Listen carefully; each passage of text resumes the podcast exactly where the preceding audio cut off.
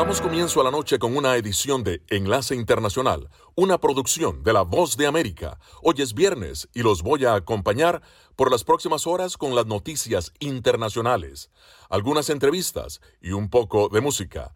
Les saluda Gonzalo Abarca.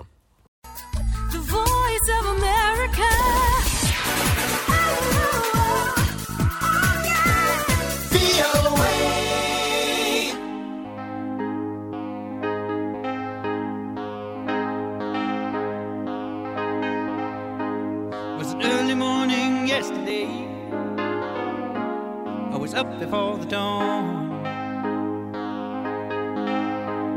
And I really have enjoyed my stay, but I must be moving on. Like a king without a castle, like a queen without a throne. I'm an early morning lover, and I must be moving on. Now I believe in what you say undisputed truth. But I have to have things my own way to keep me in my youth. Like a ship without an anchor, like a slave without a chain. Just the thought of those sweet ladies as they shiver through my veins.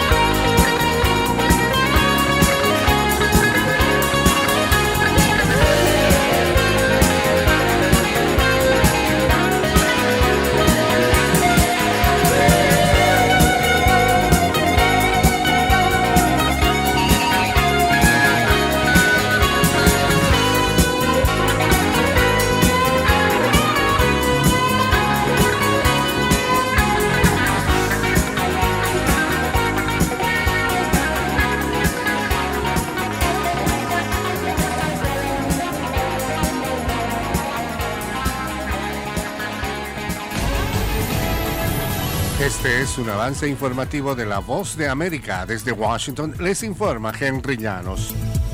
Luego de tres días de protesta, las frías temperaturas en Nueva York vencieron a migrantes que se negaban a abandonar el Hotel Watson. Nos informa Ángela González. El último grupo de manifestantes, hombres solos, que se rehusaban a ser trasladados a la terminal de cruceros de Brooklyn, luego de vivir en este hotel por cerca de dos meses, empacaron sus maletas y fueron llevados en autobuses. El código azul activado por el frío intenso prohíbe que las personas duerman en las calles bajo temperaturas peligrosas, lo que facilitó el trabajo de la policía de Nueva York, aunque la alcaldía dijo que no se reportaron uno que otro salió esposado, según reportes. El Departamento de Sanidad se encargó de limpiar las calles y aceras y un grupo de policías fueron asignados a la vigilancia del hotel. Ángela González, Nueva York. Estados Unidos está arrastrando un supuesto globo espía chino que ha sido visto sobre espacio aéreo estadounidense durante un par de días, pero el Pentágono decidió no derribarlo debido al riesgo de lastimar a personas en tierra. El descubrimiento agrega tensión ya a las difíciles relaciones entre Washington y Beijing. Un alto funcionario de defensa dijo a reporteros que Estados Unidos está bastante seguro de que se trata de un globo estratosférico chino y que sobrevolaba sitios estratégicos para recolectar información.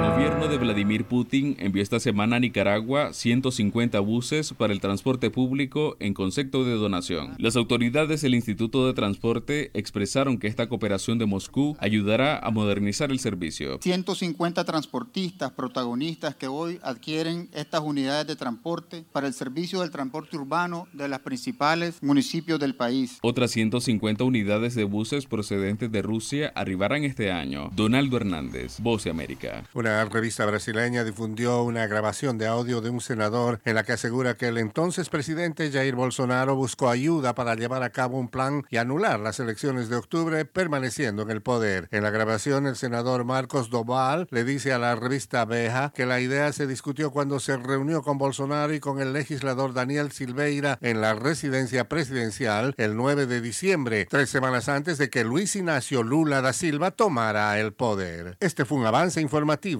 de La Voz de América. Están escuchando Enlace Internacional con La Voz de América por Melodía Estéreo y melodíaestéreo.com.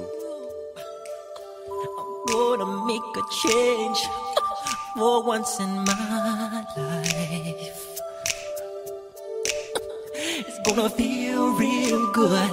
Gonna make a difference. Gonna make it right. As I turn up the collar on my favorite winter coat, this wind is blowing my mind. I see the kids in the street with not enough to eat. Who am I to be blind, pretending not to see their need? A disregard,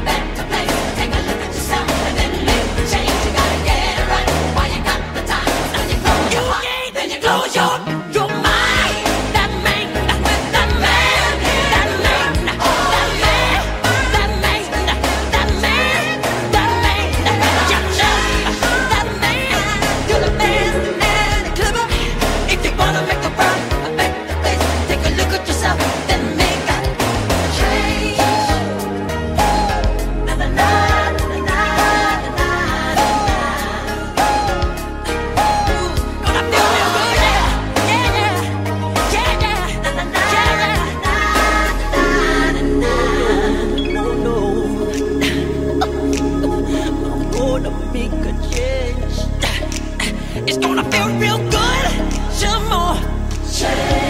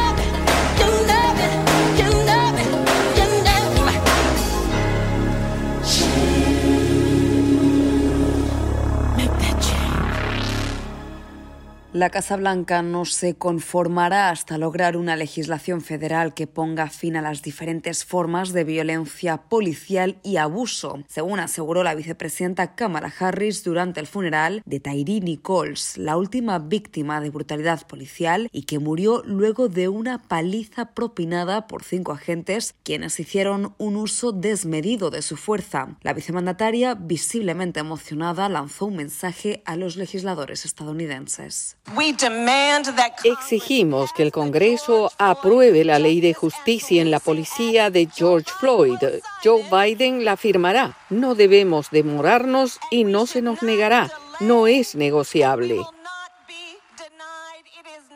Con esos términos, la vicepresidenta Harris hizo alusión al proyecto de ley redactado por los demócratas y que recoge una detallada propuesta de reforma policial cuyo punto central es combatir la agresividad, el uso excesivo de la fuerza y los prejuicios raciales arraigados en la actuación policial. Sin embargo, y pese a que la Cámara Baja sí aprobó esta ley cuando se presentó en el año 2021, la propuesta no salió adelante y fue frenada en un Senado entonces dividido. Republicanos y demócratas dejaron atrás las negociaciones en torno a este asunto y desde la Casa Blanca buscan retomar las conversaciones para lograr un acuerdo y aprobar así la ley de George Floyd. Sin embargo, todo apunta a que los planes de la administración Biden no prosperarán y es que hace más de un año que no se logran avances bipartidistas, una situación que ha generado frustración en torno a algunos congresistas, como el representante demócrata por Nueva York, Jamal Bowman, quien recientemente criticó la postura del presidente Biden y aseguró que está perdiendo la oportunidad de ser un líder histórico en lo que representa los problemas sociales que continúan afectando a Estados Unidos. Judith Martín Rodríguez, Voz de América.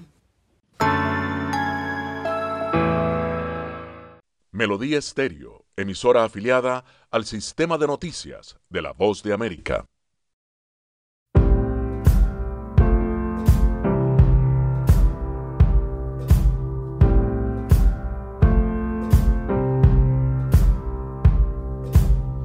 Guess it's true, I'm not good at a one night stand.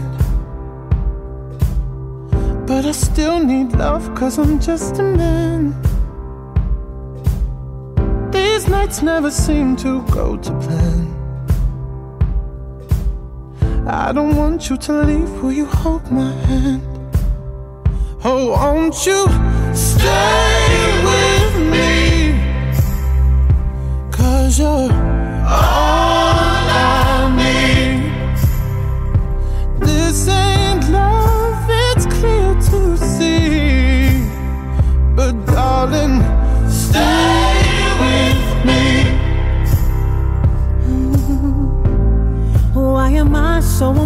emotional? This is not a good look, gain some self control. And deep down, I know this never works. But you can lay with me so it doesn't hurt. Oh, won't you stay with me? Cause you're all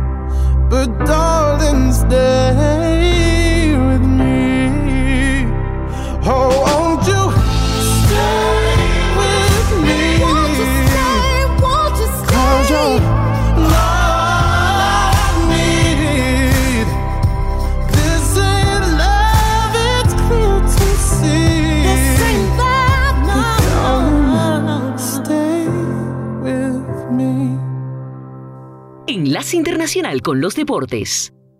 Y aquí hablamos del fútbol argentino y de la fecha número 2 que va a estar arrancando en el día de hoy viernes, 6 de la tarde horario colombiano para dos partidos. Newell's Old Boys de Rosario en el estadio Marcelo Bielsa, donde es local, con Flavián Ángel y también con Willardita recibiendo a Vélez Arfield.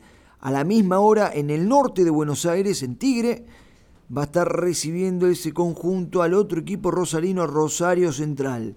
Y los grandes, el día sábado, River de visitante frente a Belgrano. San Lorenzo también visitando a Lanús y Racing Club de Avellaneda de visita a la paternal para enfrentar a Argentinos Juniors. El domingo, Independiente de local frente a Platense. Y por la noche, Boca en la bombonera frente a Central Córdoba de Santiago del Estero. Y ahora hablamos de la Fórmula 1 porque dos gigantes se van a juntar y se trata de la alianza entre Red Bull y Ford, cuyo anuncio se haría este mismo viernes en la presentación del nuevo coche de la escudería austríaca, el RB19.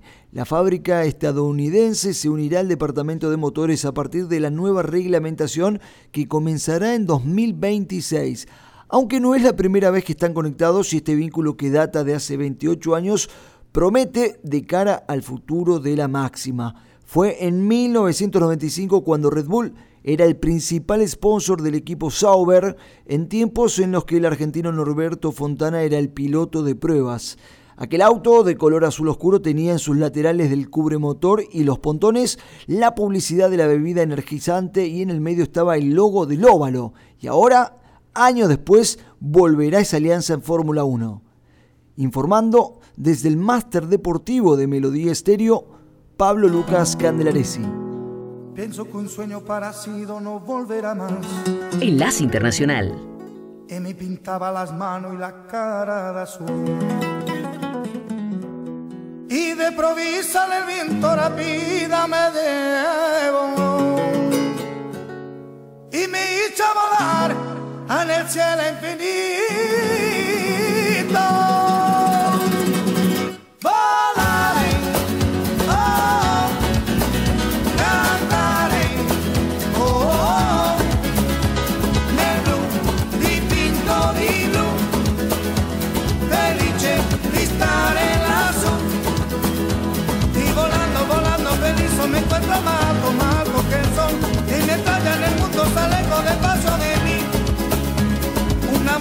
Dulce tocada solo para mí.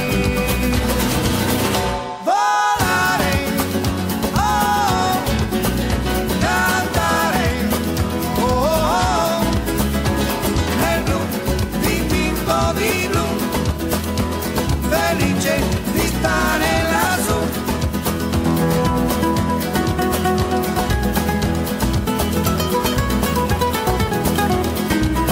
que un sueño parecido no volverá más. Pintaba la mano y la cara de azul. Y de improviso el viento rápido me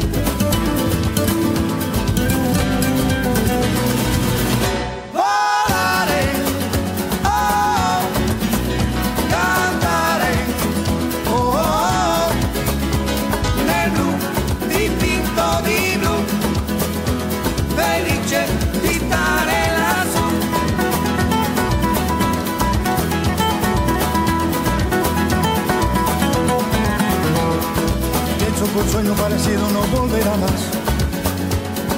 Y me pintaba la mano y la cara de azul. Y de improviso el viento rápido me llevó.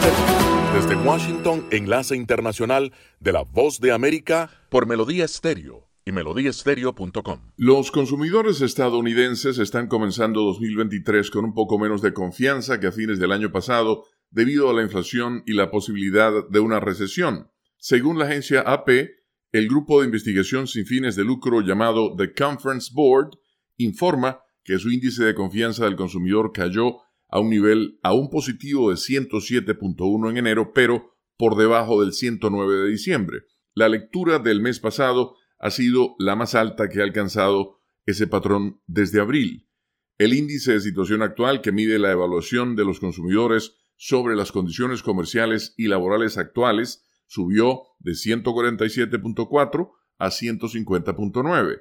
Los encuestados continúan expresando optimismo sobre la estabilidad de sus ingresos y el mercado laboral estadounidense en general, que se ha mantenido bien incluso cuando la Reserva Federal ha intentado enfriar la economía mediante una sucesión de aumentos de tasas, el más reciente este miércoles primero de febrero, en un cuarto de punto. El índice de expectativas, una medida de las perspectivas de ingresos, negocios y condiciones laborales de los consumidores a un semestre, bajó de 83.4 en diciembre a 77.8 en enero. Una lectura por debajo de 80 a menudo podría reflejar una potencial recesión en los próximos 12 meses, según The Conference Board. Esa organización indica que la intención de los consumidores de comprar artículos costosos, como automóviles, se mantuvo estable, pero los planes para adquirir casas bajaron aún más debido a tasas de interés y precios más altos. A principios de este año, el gobierno informó que los estadounidenses redujeron sus gastos en diciembre por segundo mes consecutivo debido a que la inflación y el aumento del costo del uso de tarjetas de crédito ralentizaron la actividad de los consumidores durante la crucial temporada de compras navideñas. Las sólidas contrataciones, los salarios en aumento y los ahorros reforzados por el apoyo financiero del gobierno durante la pandemia permitieron a la mayoría de las personas mantenerse al día con los precios en aumento. Sin embargo, esa asistencia del gobierno terminó hace mucho tiempo y algunos han echado mano a las cuentas de ahorro desde entonces. Los impagos de las tarjetas de crédito van en aumento y algunos hogares se demoran para ajustar sus gastos a una nueva realidad. Desde los estudios de La Voz de América en Washington, les saluda Tony Khan, enlace internacional de La Voz de América, conectando a Washington con Colombia, Venezuela y el mundo, señal satélite.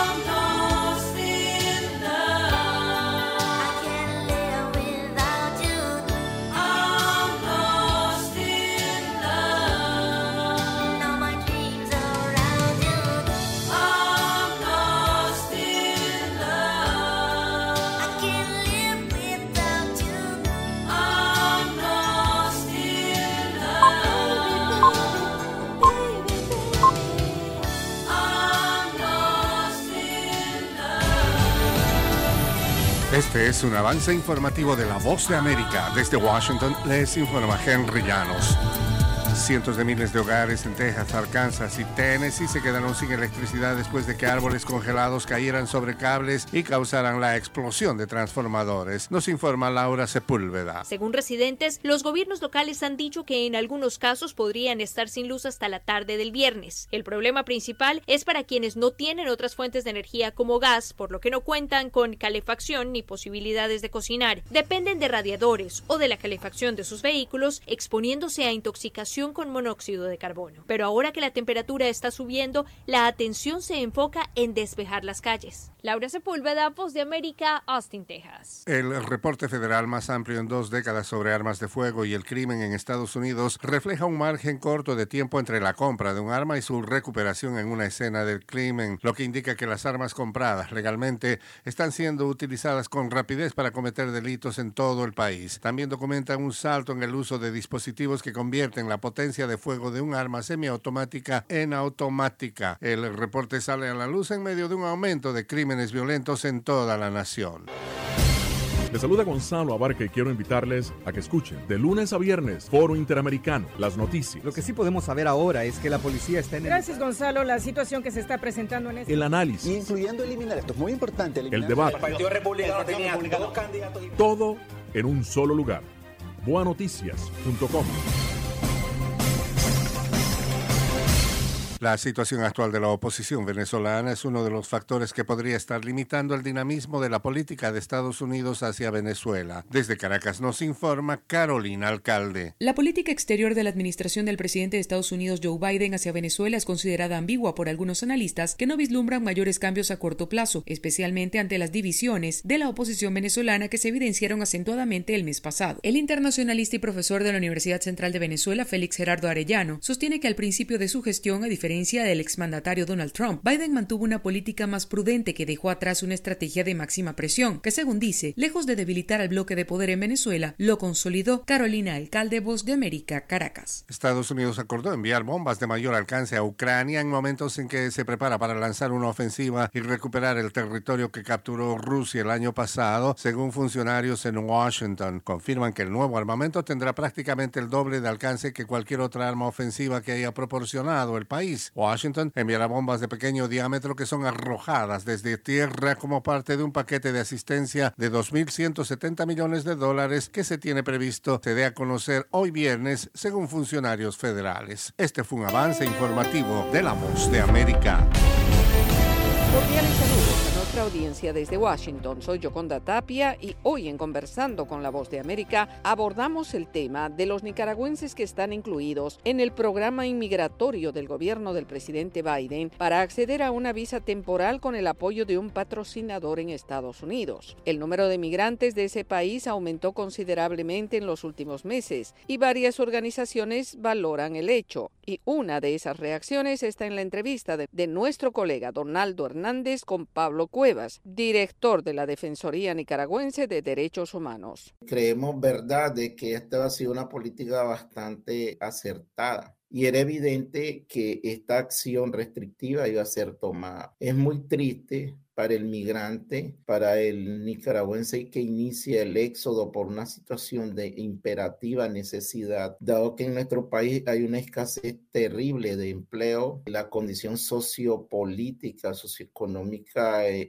está más deteriorada. Hay muchos nicaragüenses que tienen que salir casi corriendo de nuestro país, si no serían presos, reprimidos y torturados. Esas son realidades.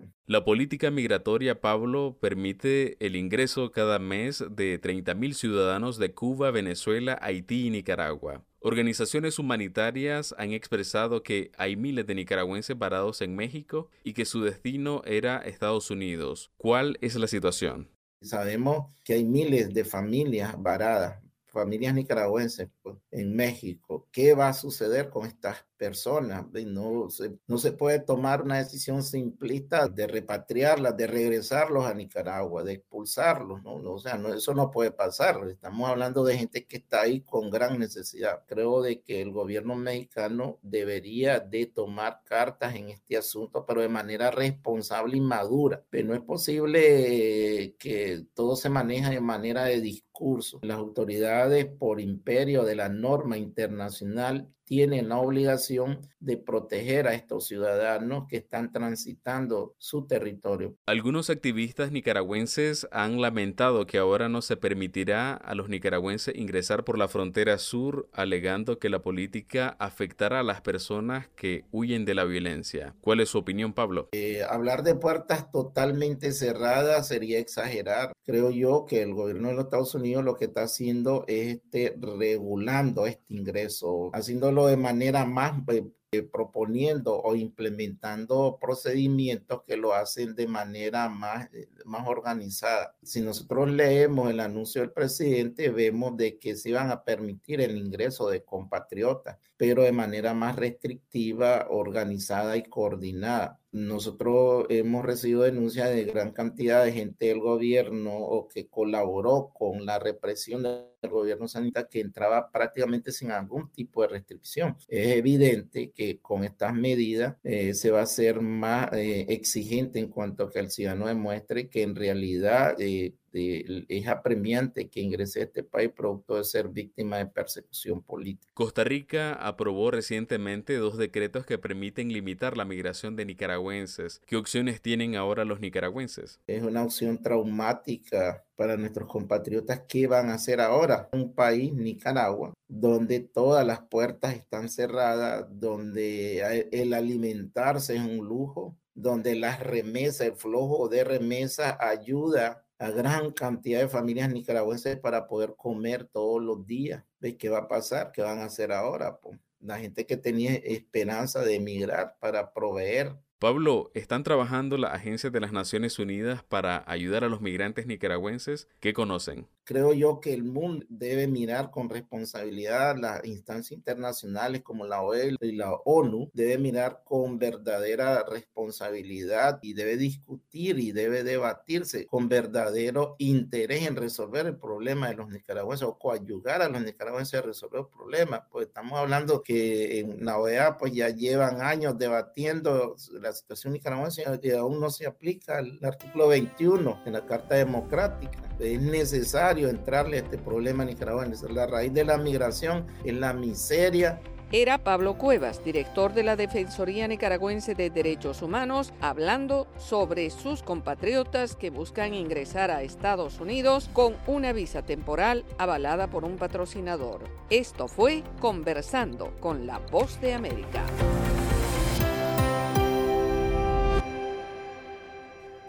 Desde la Voz de América en Washington les saluda Sofía Pisani, invitándolos a escuchar las noticias internacionales el enlace internacional de la Voz de América desde las 7 de la noche, hora de Colombia, 8 de la noche, hora de Venezuela.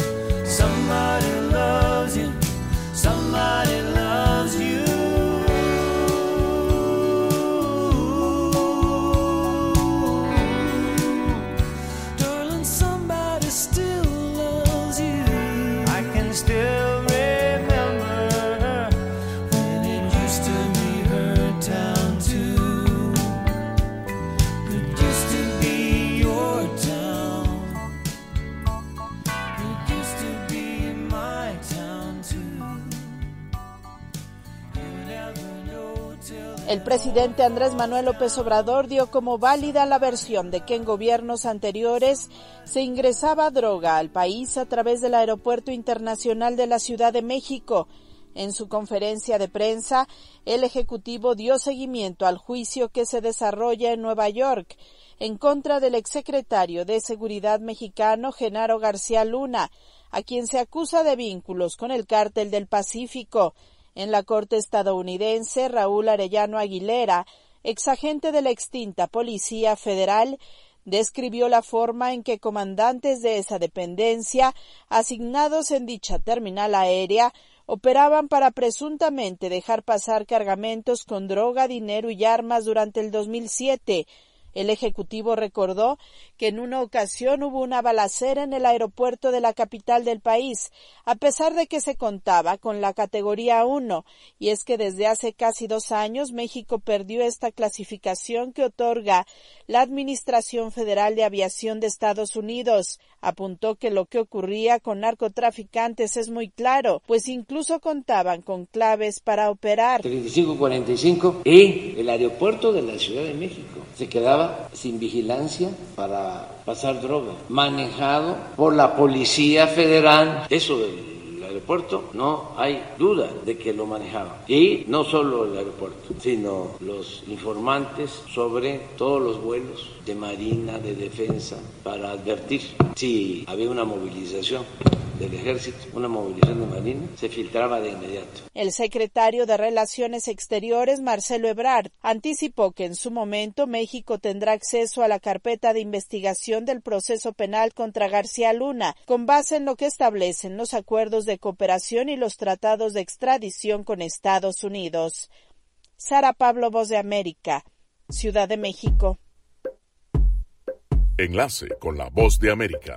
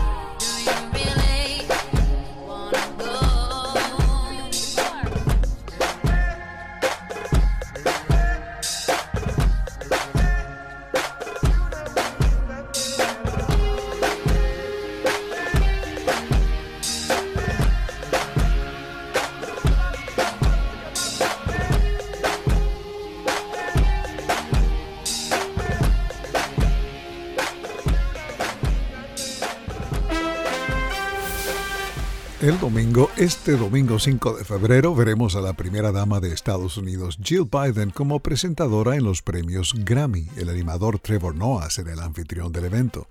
La lista de presentadores incluye a Cardi B, Olivia Rodrigo, los actores Dwayne Johnson, Viola Davis también, el actor de la película When Harry Met Sally, comediante y expresentador del Oscar Billy Crystal, el animador James Corden y la cantautora canadiense Shania Twain.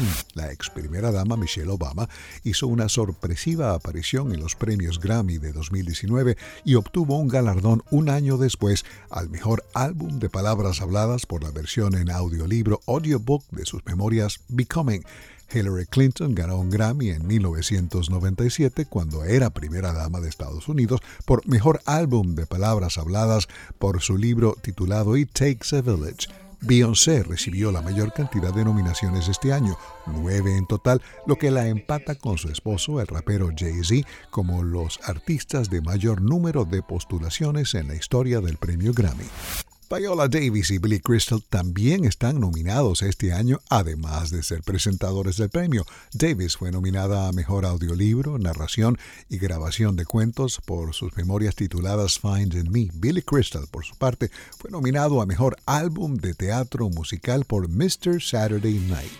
La canción nominada al Grammy ABCDEFU de Gale es la más reciente sensación viral de TikTok que tiene éxito en las carteleras. La aplicación de videos musicales con más de mil millones de usuarios activos mensuales se ha convertido en una de las plataformas promocionales más poderosas de la industria de la música. Gale ha dicho que gracias a TikTok, ABCDEFU ha registrado 900 millones de reproducciones en Spotify. El rockero Ozzy Osbourne dijo en Instagram que no tiene la capacidad física de realizar una gira por Europa y el Reino Unido en los próximos meses, ya que se siente demasiado débil como para hacer una gira de espectáculos en vivo. El británico de 74 años lleva décadas en terapia debido a lesiones en la columna vertebral. Conocido como el príncipe de las tinieblas, Ozzy Osbourne es famoso por sus um, extravagantes, digamos, representaciones teatrales, sus programas de reality TV en su casa junto a su esposa Sharon y dos de sus hijos, su presencia en las redes sociales y por ser invitados constantemente a programas televisivos dentro y fuera del Reino Unido y Olivia Rodrigo participará en la entrega del Grammy el domingo. Es todo por el momento. Desde los estudios de La Voz de América, aquí en Washington, les informó Alejandro Escalona y como dice Marlon Brando, sayonara. The word sayonara means goodbye. It stars Marlon Brando, Ricardo Montalban, and many others, including myself, Miko Taka. Listen, you know, sometimes I look at you and I don't understand you. Packed my bags last night, pre-flight. Zero hour, 9 a.m. Enlace Internacional con la Música. And I'm gonna be high as a kite by then.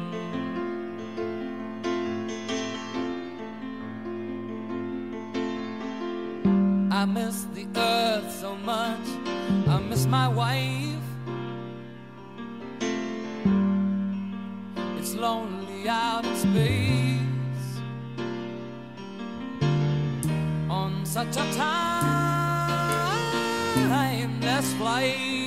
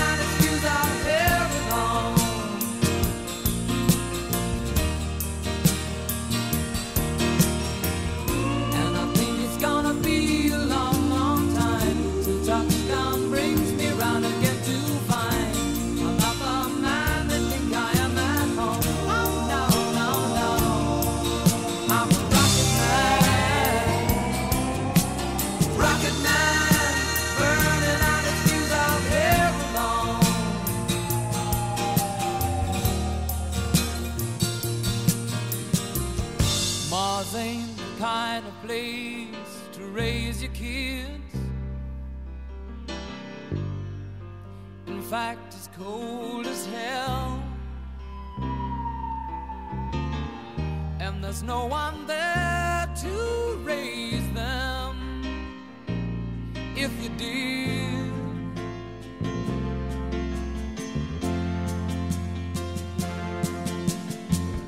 And all the science I don't understand. It's just my job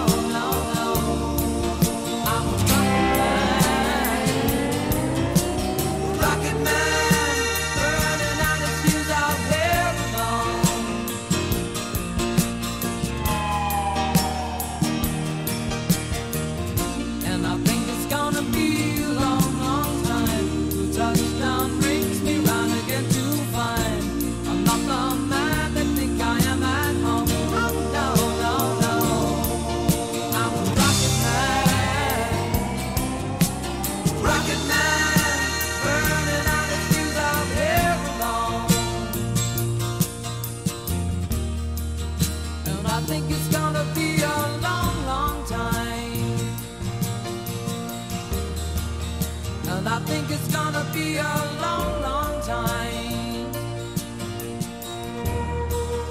And I think it's gonna be a long, long time. And I think it's gonna be a long, long time. And I think it's gonna be a long,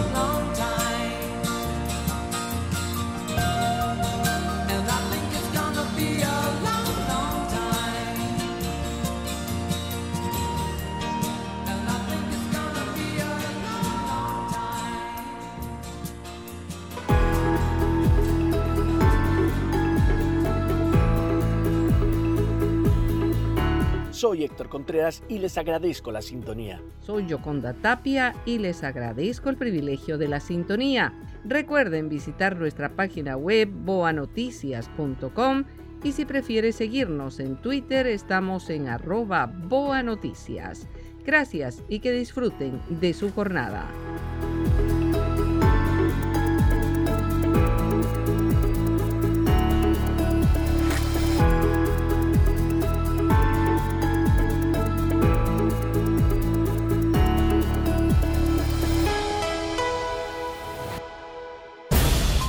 Enlace Internacional es una producción de cadena de noticias.